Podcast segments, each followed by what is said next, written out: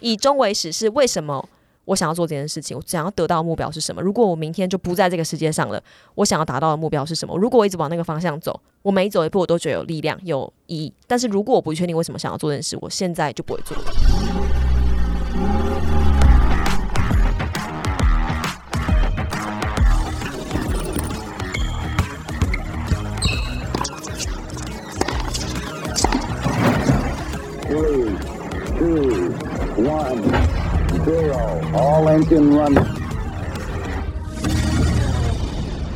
Hello，欢迎来到 Jason 的人生赛道。现在生活忙碌，许多人喜欢利用运动来平衡身心。杰森的人生赛道 Podcast 由我个人主持，将邀请到有运动爱好的创业家或者是领域达人，聊聊自己的创业经验以及领域专长。我今天呢，很高兴邀请到这个哇，我居然没想到要用那个事业女强人来形容我这个朋友。然后他待过非常多知名的公司，来运用自己的经验呢，来帮助创业女性。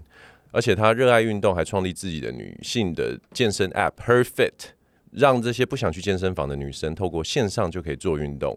而且如果你有在 follow 她的话呢，看她自媒体就可以感受到满满的自信。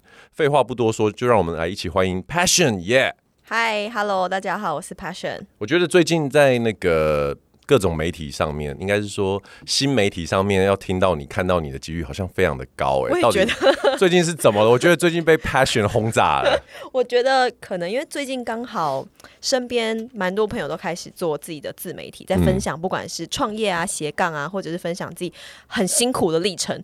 然后可能会刚好想到我，所以我就 出现在各大的评论上面。的确，的确，我觉得这个我自己可以来做那个 testimony，因为这几年来，一旦有人问我说：“哎，你有没有认识什么？”比较可以聊的，或长而且长得可爱的女生，对我第一个其实前面前三名大概 passion 是白。哎、欸，那怎么请问一下，怎么都没有来找我？真的吗？请问是你的问题还是我的问题？你有经纪公司吗？没有，没有。所以如果人家要找你就直接敲你就对了。对，OK，好。所以如果听众你们有想要找 passion 或者是请他合作的话，其实可以直接去找他。你知道，我觉得为什么很多人可能问一问就很害怕、不敢问的原因，就是因为你给人家这种距离感。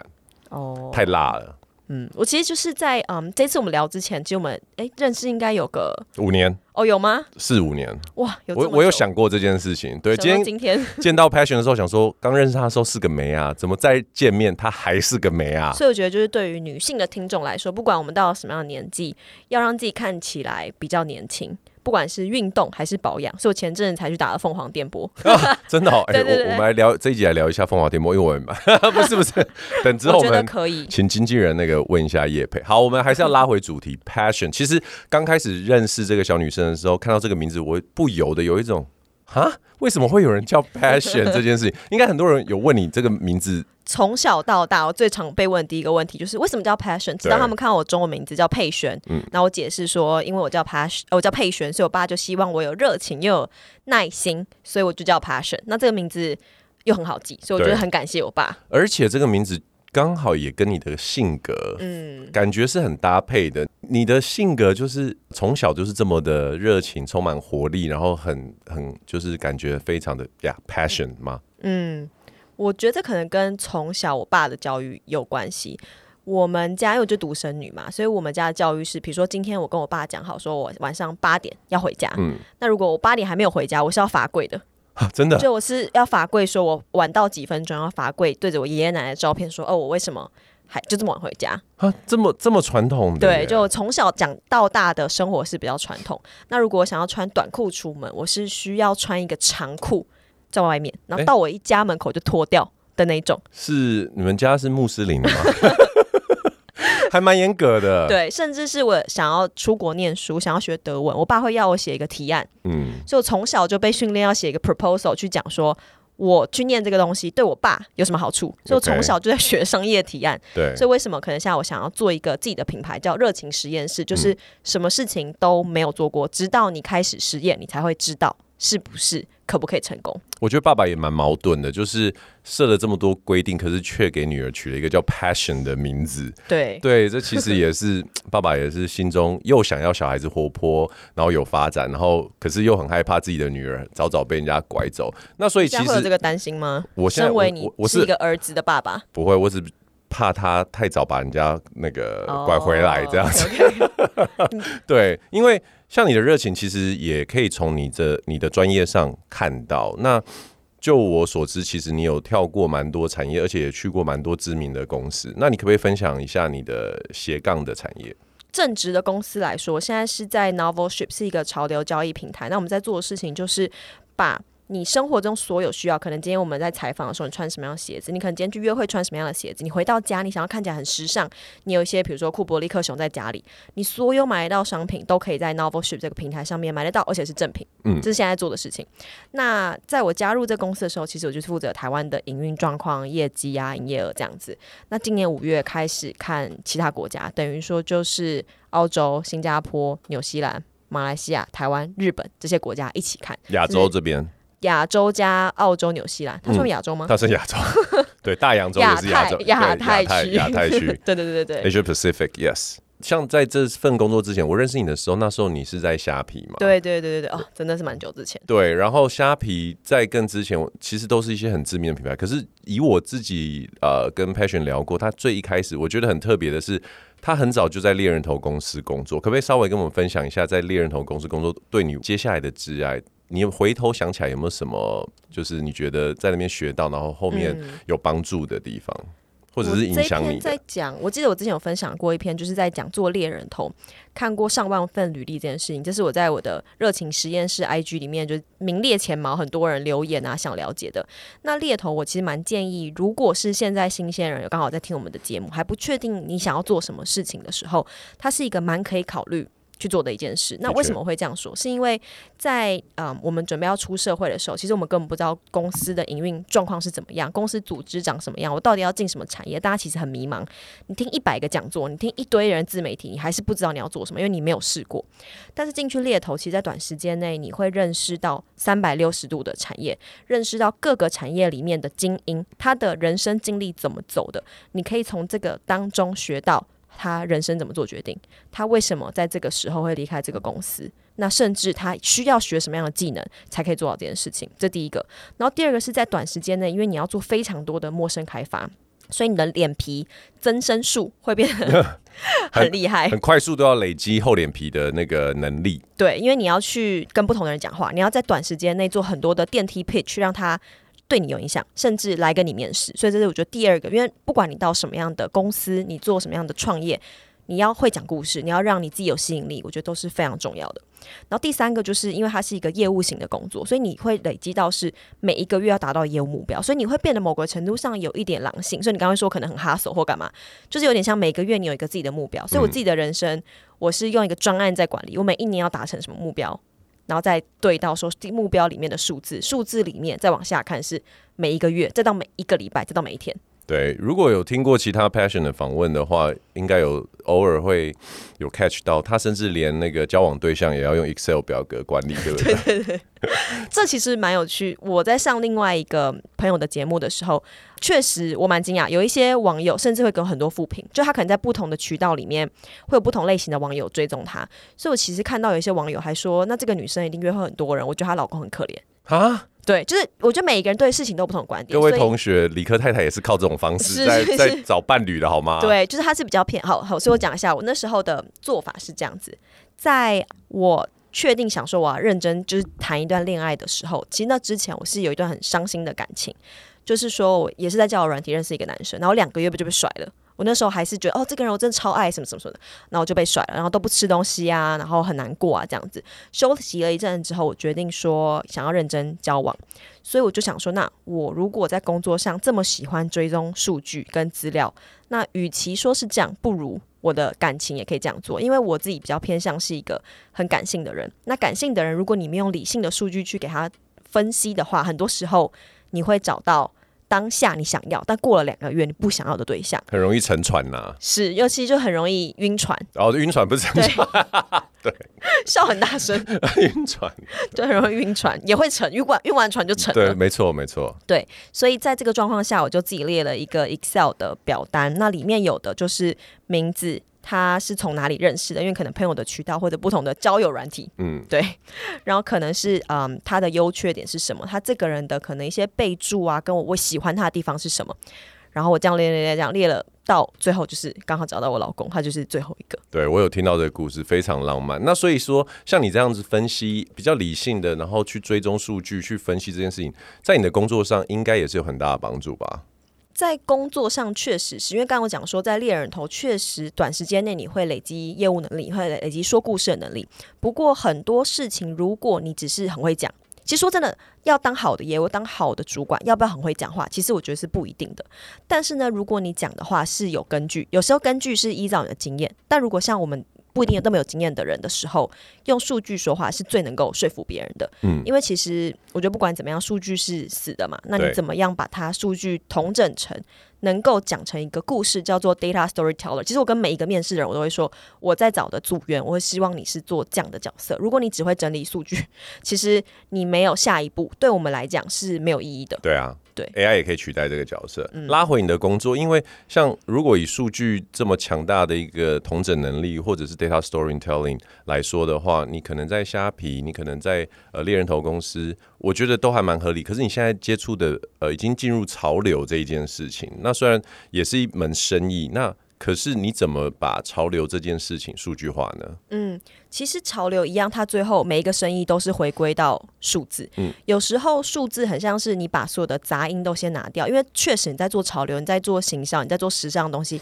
会很直化。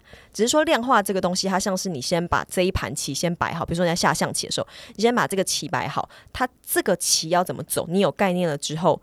把你其他纸画漂亮的东西、美观的东西加进来，OK，我觉得它是一个时尚的象棋盘。比如说，以你现在在看亚太区域这样来讲，可不可以跟我们分享一下，目前台湾来说，在潮流这一块，它有没有什么指标，或者是怎么样去看一个地方它的潮流的跟进的快跟慢？有这样子的数字吗？嗯，其实我们那时候去年要进台湾，有我这样的一个管台湾的角色，其实就是因为。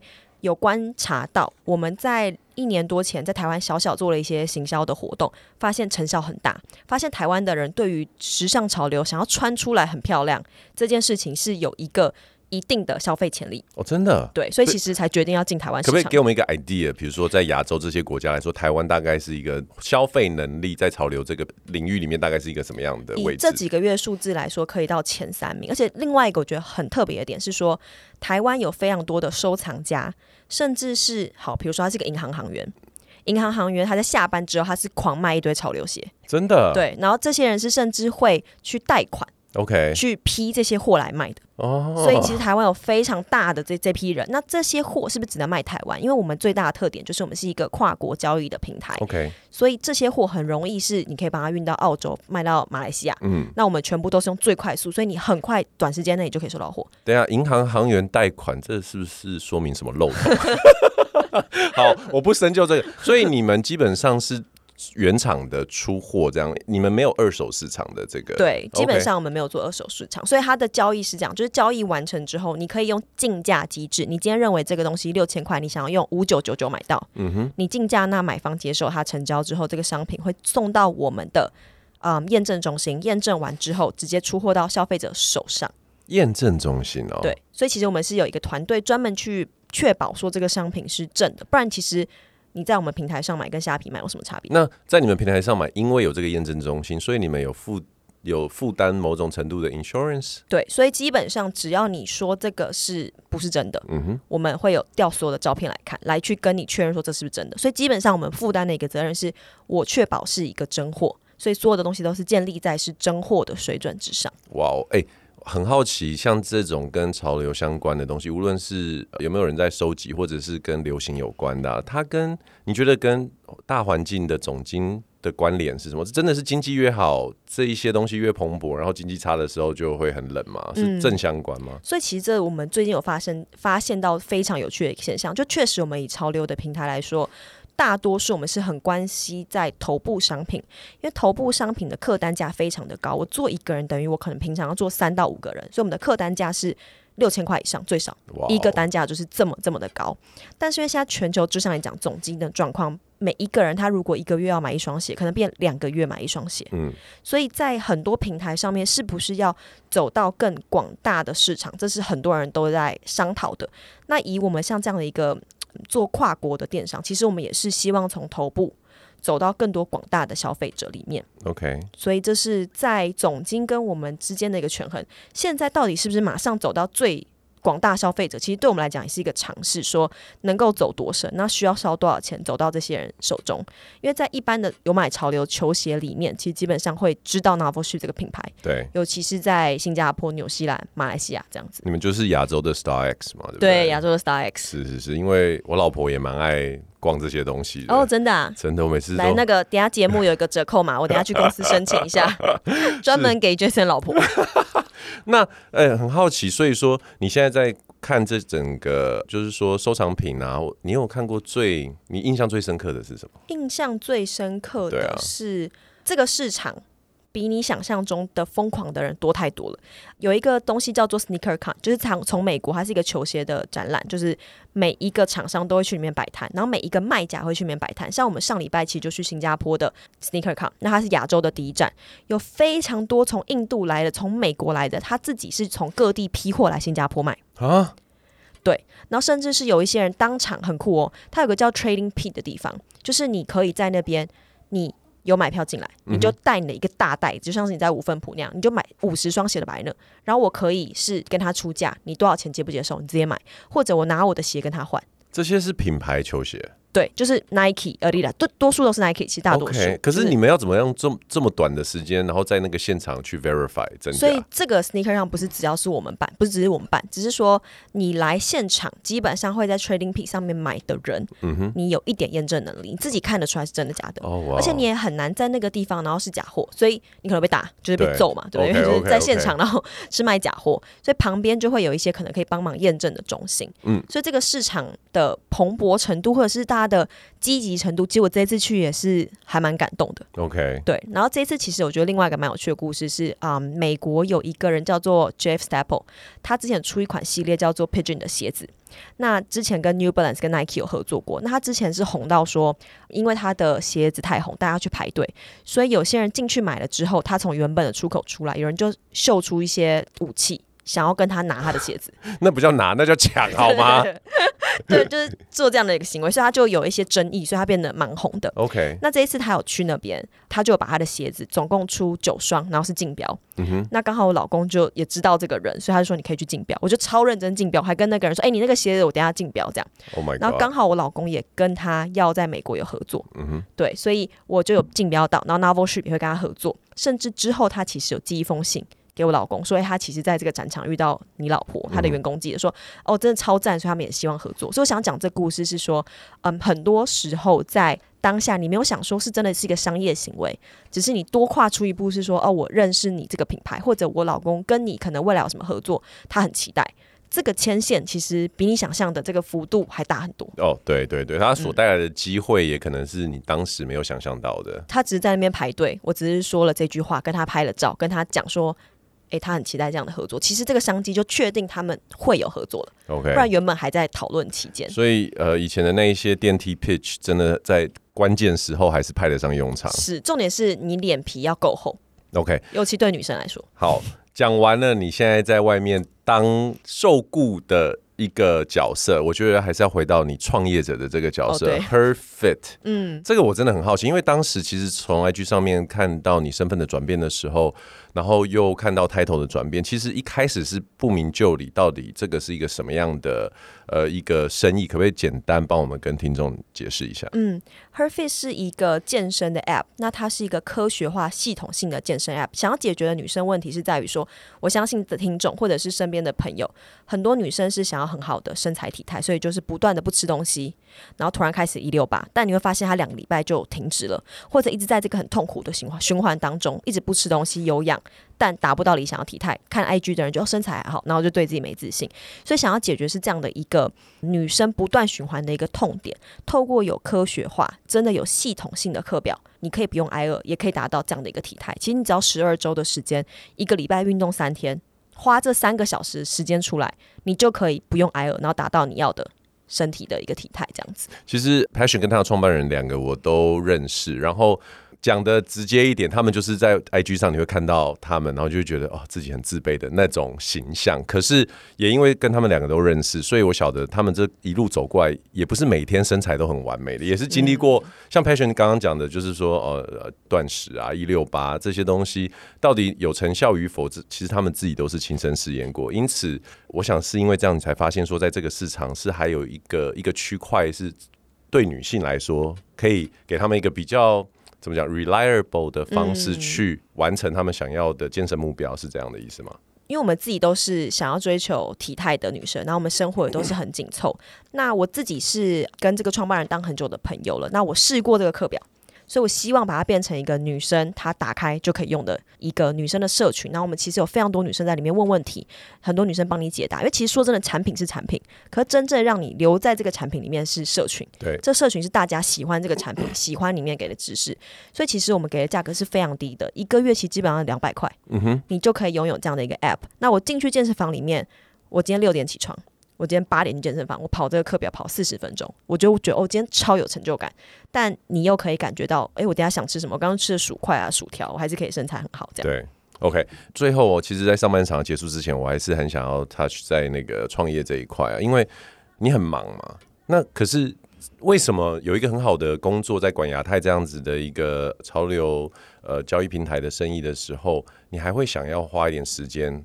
哦，不只是一点时间，应该是蛮多时间跟你本身的资金来做创业啊。嗯，因为其实我们这个品牌就是我们两个自己去投资的一个品牌。那是为什么想做这件事情？其实老实说，最刚开始的初衷是觉得做这件事情是可以帮助到人的。你做一个产品，如果你只是要短时间暴赚很多钱，有很多方式都可以做到。做潮流服饰就。对，就是你知道，像那边做的事情很多是这样子的。那如果能够真的可以去帮助到人，它是一个很长青的产业。想要变美，想要身材变好，想要解决这个痛点的女生，一辈子都会有。嗯哼。所以，我们希望把这个平台建立起来，把这个品牌建立起来，可以帮助到更多的人。另外一个，我觉得第二个点是在于说，这个东西其实怎么做就是你自己的，你想要怎么去做，你。想要怎么让更多女生接触到？所以像我们现在其实基本上是没有在做任何的行销，OK，全部都是因为我们过去的努力累积，跟我们传达的知识，让这些人相信我们。所以我们想要秉持这样的一个信念，继续走下去。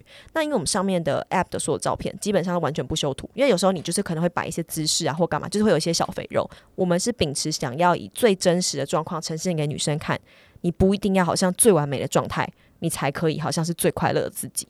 最后，我想要问你怎么维持这个创业的热情？因为在公司上班有老板在盯你，那自己创业其实你自己就是老板。那在这样子很多事情，你在不同时区，然后不同工作形态、不同身份中转移，你在创业这条路上的热情，你自己是怎么怎么保持住？在现在我在做潮流平台，因为其实老板是在新加坡，基本上我是要需要非常自律，因为我的团队的人是在泰国、新加坡、马来西亚、澳洲都有人，所以。我其实是比较需要自己自律，然后去管理他们的人。那如果是在一个创业的角度上来说，我觉得是你有没有希望把这东西做更好？如果你希望这个东西做更好，你就会一直督促自己往前进。以终为始是为什么？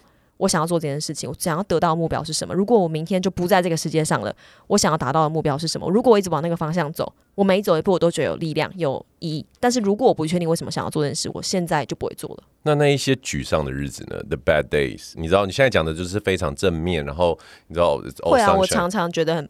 Bad day，我昨天要写我自己的自媒体的一些东西，然后十二点，我想说天哪，真的好累。我朋友打给我，完全我一句话都讲不出来，因为我开的太多了，我一天可能开十几个会，所以我完全一句话都不想要讲，所以那就是我的 bad day。那我就直接去睡觉。OK，嗯，就是还是 let it go，然后对，让自己先 regroup 起来，再去面对要接下来会有的，就完全放弃。如果我要 bad day 的时候，我就会很放弃；bad day 的时候，我就去跟朋友 party。OK，我就去做我任何想做的事，因为今天不做不会怎么样。嗯哼，我今天不想做，做了也没有意义。OK，就是很像我前阵子看到了一个迷因：When you fall down, just stay down，就休息一下再站起来。OK，好，我们下半场回来再来聊聊运动呢，在 Passion 的人生中为他带来什么样的启发？我们等等见。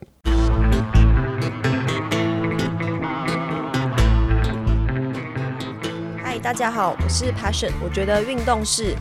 可以让你拥有全世界的一个方式。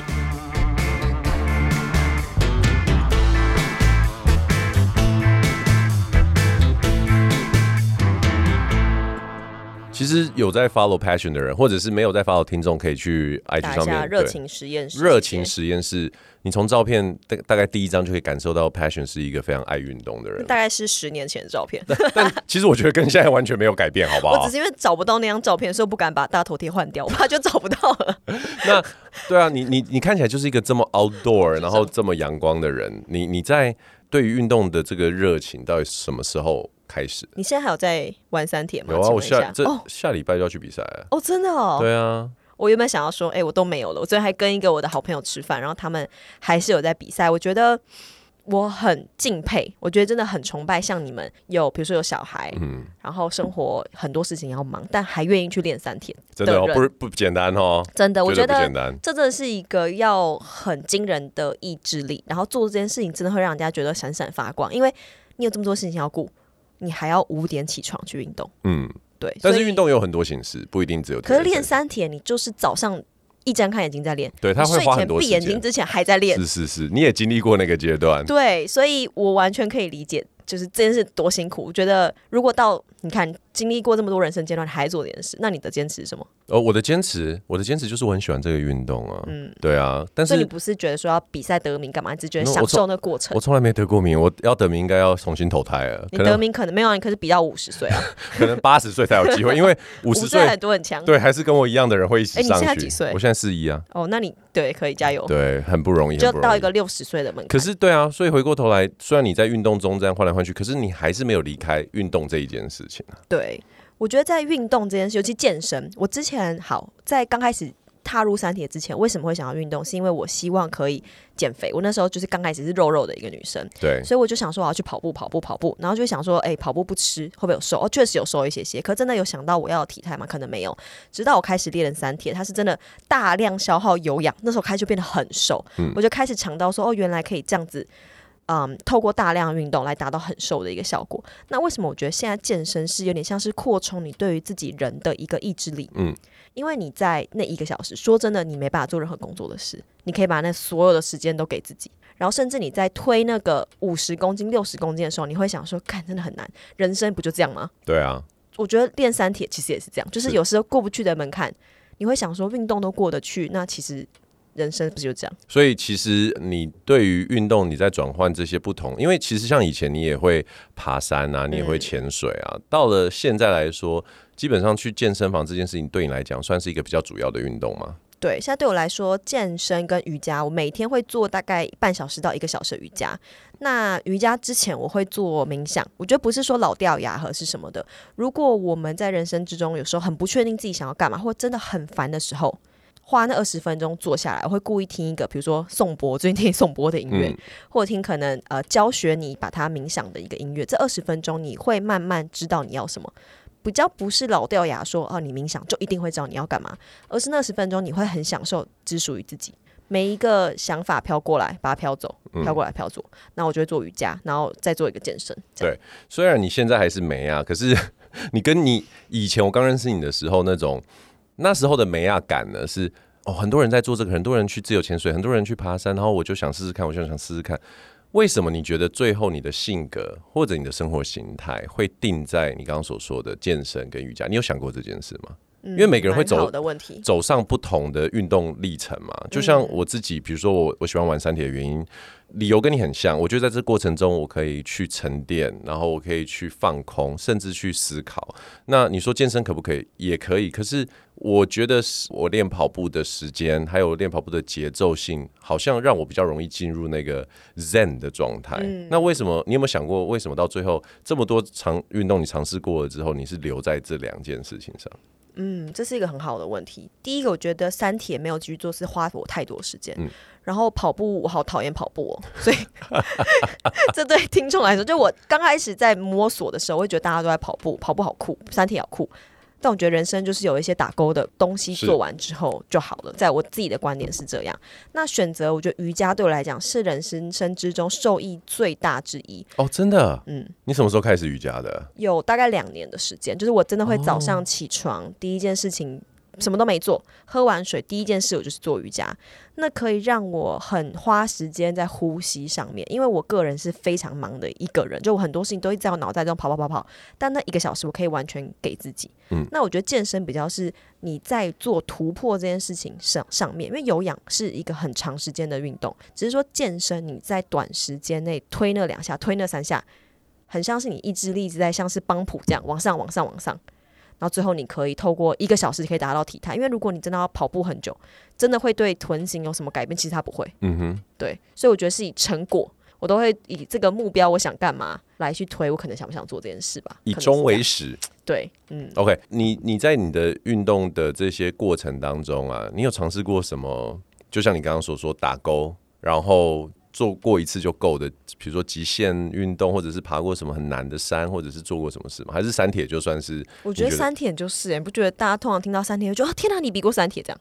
可是我觉得没有啦，在我们这个圈子还好。没有，但你这个圈子，我说之外，哦，这个圈子之外之外，之外，你这个圈子大家都是这个精英嘛？我说之外的人。其实我觉得刚开始 Passion 在进入三铁界的时候，造成一股轰动，因为 突然之间完赛的照片全部都是他的时候，你就会觉得啊，这个三新三铁女神要要诞生了，然后就比了一次，然后比了一次就再也没有出现过。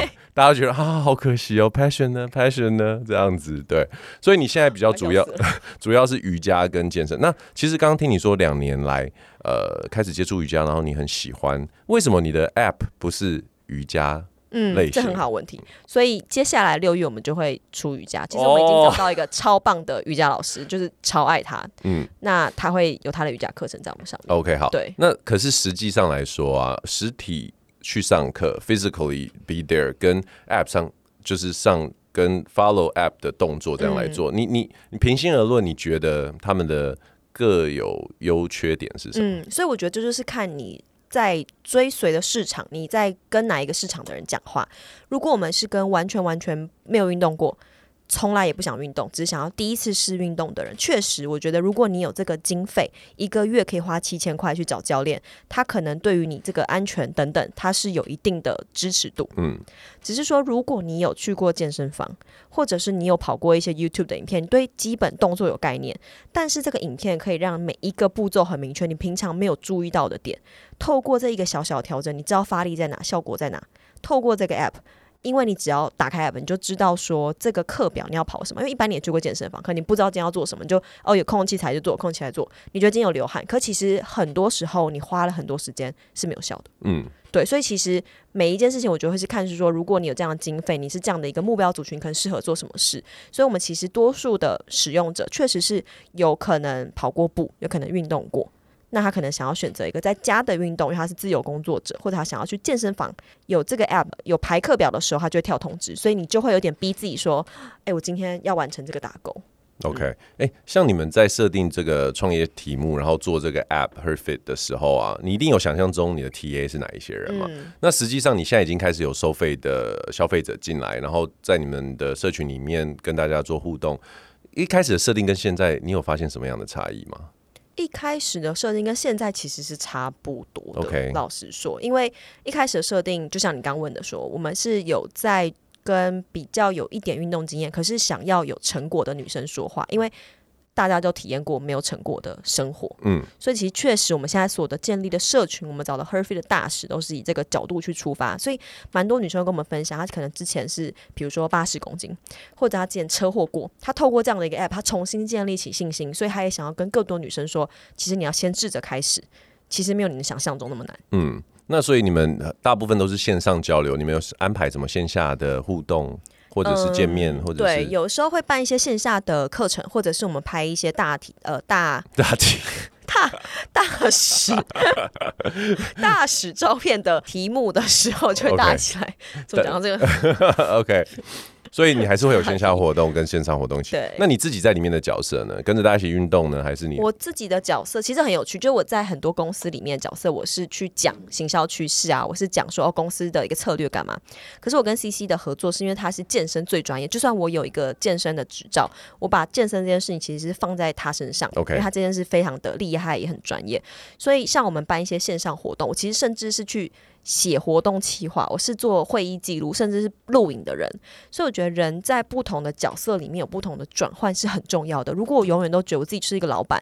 我去做这 app 的时候，我觉得为什么是你有这件事情来做，为什么我不能做，或者为什么我来做录影这件事？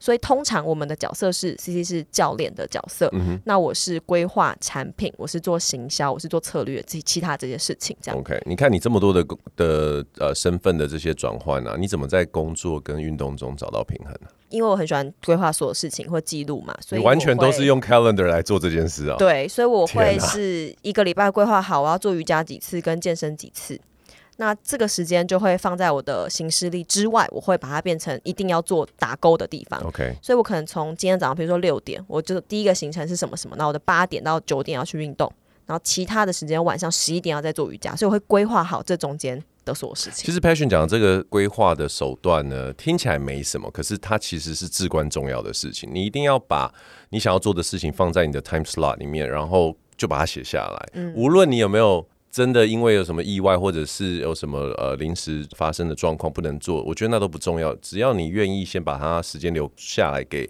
可能是你想要运动啊，或者是你想要陪家人，或者是陪小孩，只要先留下来，它就会对于你的行为决策产生影响。可是接下来我想要问的东西是，即便我们可以这么理性的，然后 systematic 的把这些行程排好，可是还有另外一个是心灵层面的的部分，嗯、就是说有时候心理状态你就是哇，我一开始。很有，你知道，就像一月一号，我们就会许那个新年愿望的时候，对，哇，都把计划列好，可是执行上面就是有时候会累，嗯，或者是完全同意。那你你你怎么你怎么去做取舍，或者是你怎么给自己这个 talk？我觉得三个点，第一个是说每一天人的时间就是这么多，所以每一天当中最重要的。完成的目标是什么？先定义起来。那我会在前一天晚上先想，我明天最重要的事情是什么？那我当天会想说，好，我最重要的事情是什么？不一定是运动，对，OK。很多时候可能不一定是运动，是可是有些时候可能是运动，OK。那这件事情你确定好，它最难。达成也有可能是你最不想做的某一件事，一定要逼自己先去做。哎、其实 Passion 讲这个东西，就是以前我们在教那个业务啊，或者是对外，比如说客服，最常讲就是你最不想要联络的那个人，或者你今天最不想处理的问题，可能是催款，可能是请客户下订单，或者是 whatever。早上先把这件事情搞，因为你会一直想着他。对，就像我运动也是，我知道我今天想要运动，为什么会早上第一件事做运动？是因为我知道我一直想着他，我会想说，我这个空档有没有地方可以去做这件事？可是如果没有的话，就很焦虑，所以我就会把这件事放第一个要先完成的，所以是确认每日的目标。然后第二个是说，在你啊、每一件事情之中，我会用一个叫做番茄时钟，就是很多事情，它你给他二十五分钟，中间所有讯息都不用管，你这二十五分钟做完，你再。做五分钟休息，再做下一件事，所以这会让你的效率大增。那最后一个是，如果在这个当中你觉得很累了，你就是想要跟朋友去吃饭。对我来说，我觉得跟朋友吃饭、聊天、讲屁话是我最重要的充电方式。有时候会忙到都不想做这件事，可是我一去就哦天哪，我觉得充电了。对，这是我做最对的决定，因为我就是一个很外向的人，所以每个人充电方式不一样。那如果这个东西在你的心情之外，你不想做，那我就会让他就不要做。哎，既然你讲到那个番茄时钟啊，我也想问一下，因为特别在你这个年纪啊，你又掌握到很多的资讯的这个来来去去嘛，你会发现有很多跟可能跟你同年纪或者是年纪在比你更轻的人，在资讯上面会有焦虑，或者是注意力很难集中这个问题吗？嗯，我觉得其实在我这个年纪，很多人也会，有时候我也会啊，就是会你看到大家 IG 都在干嘛，你没有，你会觉得有点很 formal，就是哎，怎么大家都在做这件事？为什么大家都在出去玩？这个天气这么好，在家里工作，嗯，一定会有。所以其实我的极方式很极端，我就是不用社群媒体。但是你怎么光是能控制自己不用社群媒体，就是一个很难的事情。你一天不用，你就差不多，就是人就这样嘛。就算你习惯是二十一天发生，可是你如果假设你今天试试看，今天如果都不用社群媒体，你会觉得突然时间变很多。当然，当然，当然。但是你想觉得哦，合理合理，没错。可你试试看，你会觉得哎、欸，其实哎、欸、很酷哎。那第二天也觉得哎、欸，那我也不要不用看，也也没关系啊。其实我觉得是人就是这样，你。把一件事情不喜欢做的，你加一点点你喜欢做的，所以你在不用社群媒体的时候，你可以，比如说像我喜欢跟朋友出去吃饭，我就会把坏的跟好的加在一起，所以你想到这件事情的时候，你会想到坏加好，你不会只想到坏。嗯哼，嗯哼，对，所以这是我从国外的一些书里面，我觉得学到了一个理论，我觉得蛮适用的。OK，因为我常常会去国中、国小的学校去做演讲，然后我就会发现很多人的 feedback 就是手机或者是电手游这个成瘾的问题非常的严重，导致他们注意力无法集中，然后就很多。时间被就是那个系带型的装置吃掉。那我觉得 Passion 讲的这个方式真的是蛮不错。我最近其实也在帮我老婆做这个网络戒断的过程，因为她会不自觉的就会一直滑滑滑。嗯、可是她还蛮好的，就是说当你告诉她说：“哎、欸，你是不是有点太花太多时间的时候”，她会哦。突然好像灵魂从那个手机里面抽回来一样，realize 说：“哎、欸，我浪费太多时间在这上面。”你有尝试过那个就是锁手机的 app 吗？锁 app 的那种？我我不想引起家庭革命，你知道吗？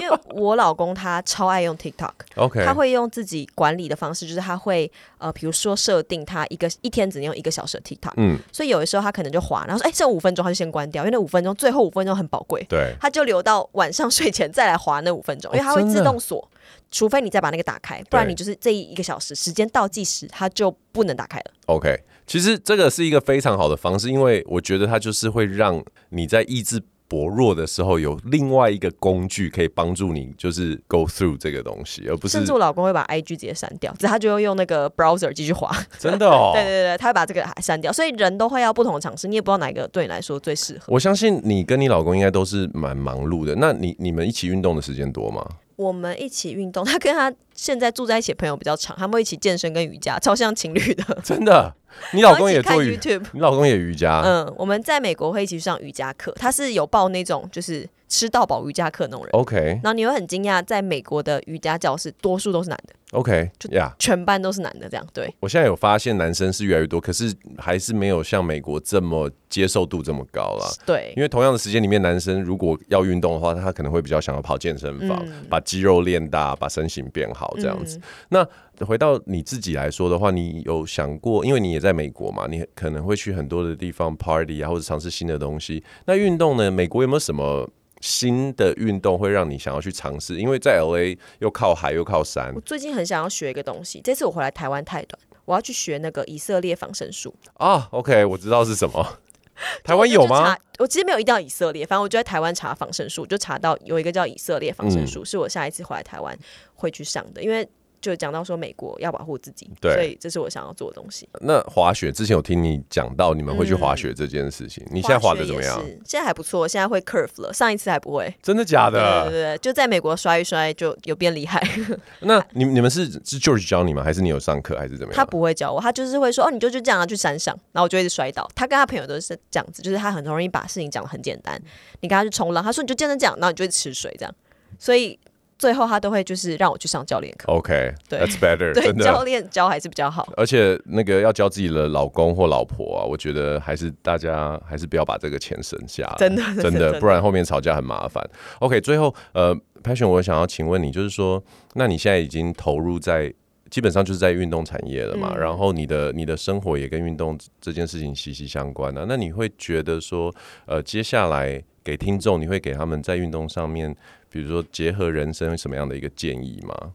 嗯，在人生上面建议，我觉得在运动这件事情啊，不管你现在选择的运动是哪一个，如果这个运动在你能够做这件事情的时候让，让比如说，嗯，创办 Nike 的 Shoe Dog，他为什么会创办这个品牌？就是因为他很喜欢跑步。他在跑步的时候，最近大家有去看吗？Air、啊、推荐大家去看 Air，超好看。对，就在跑步的时候，你会想到很多你原本想不到的事情。那对我来说，健身是可以让我很清空。我的脑袋，所以在健身跟人生，呃，运动跟人生之间当中的结合，是你想要从这种有看到什么快乐的东西，它带给你什么快乐的东西。如果只是单纯为了身材，其实做这件事你会做的比较不长久，而且会压力很大。对，那但是真的，如果是你有一些成就感，来自于我推这个东西推重了，干嘛干嘛的，记录起来。找到成就感，我觉得是相对来说比较有意义的。我觉得运动站在我的角度来说，它可以很容易让一个人看到真实的自己。你可能是一个公司的大老板，你可能是家财万贯，或者是你可能有很多的呃问题在人生当中。可是运动这件事情是非常纯粹的。那为什么会有这个感想的原因，是因为其实看 Passion，它其实有很多的身份，好像很 flashy，好像也许会有很多人觉得啊，他就是一个。花枝招展的年轻女生，可是其实当你真正去了解她的经历之后，你会晓得，她其实是一个很纯粹的做自己的一个人，然后她想要把自己想要追求的那个 vision 把它实现而已。然后借由运动，可能借由呃很多的角色，然后慢慢慢慢走到他自己想要的那个地方。那今天很高兴呢，能邀请好朋友 Passion 来到 Jason 的人生赛道，希望接下来还会有机会邀请你来。谢谢。OK，那我们就下次见喽，拜拜。我是 Jason，拜拜，我是 Passion。